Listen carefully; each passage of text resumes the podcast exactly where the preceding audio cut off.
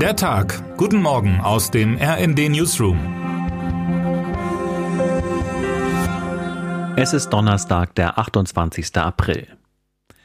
Die rosigen Zeiten des Aufschwungs sind für Deutschland vorbei.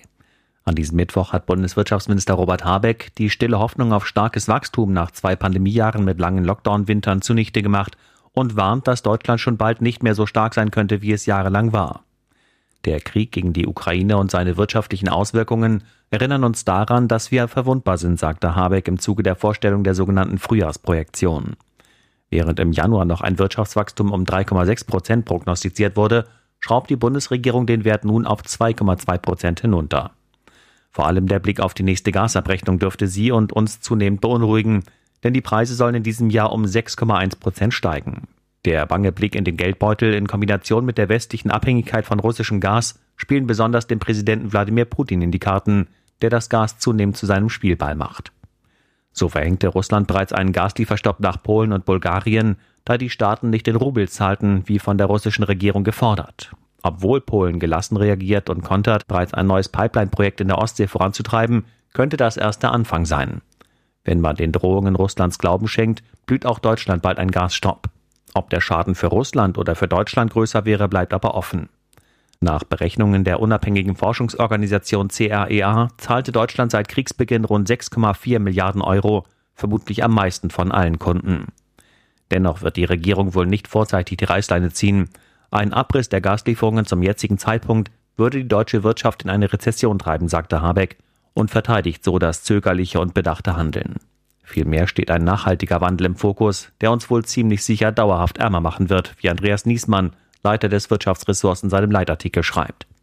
Selbst wenn der Krieg eines Tages beendet sein sollte und sich die Energiemärkte beruhigen, scheint es ausgeschlossen, dass die alten Preise je wieder erreicht werden können, meint Niesmann. Für einen überraschenden Lichtblick sorgte hingegen die Union. Wir wollen gemeinsam mit den anderen Fraktionen die Entscheidung mittragen, dass schwere Waffen an die Ukraine geliefert werden, sagte CSU-Landesgruppenchef Alexander Dobrindt am Mittwoch im Bundestag. Damit löste er die wochenlange Blockade seiner Fraktion und bestätigte, dass die Union und die Ampel am Donnerstag für einen gemeinsamen Antrag stimmen wollen, um die Ukraine zu unterstützen.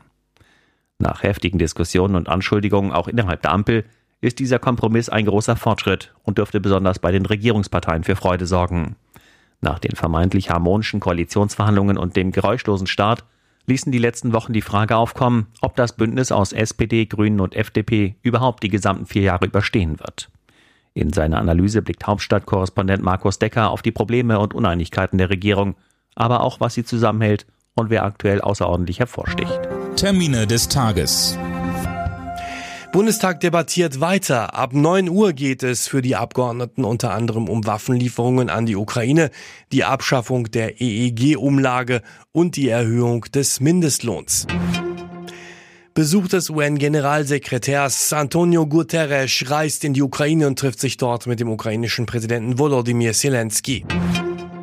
Scholz in Japan. Der Bundeskanzler trifft den japanischen Ministerpräsidenten Fumio Kishida und nimmt an einer Veranstaltung zum 60. Gründungstag teil.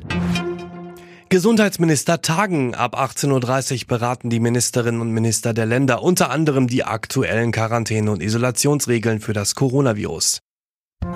Was heute wichtig wird. Für die Bundesliga-Clubs RB Leipzig und Eintracht Frankfurt geht es heute auf die große europäische Bühne.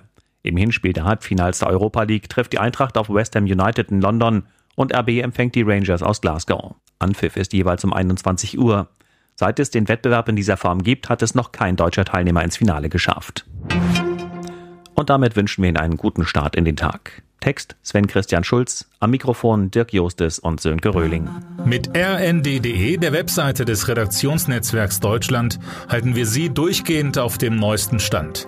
Alle Artikel aus diesem Newsletter finden Sie immer auf rnd.de slash der Tag.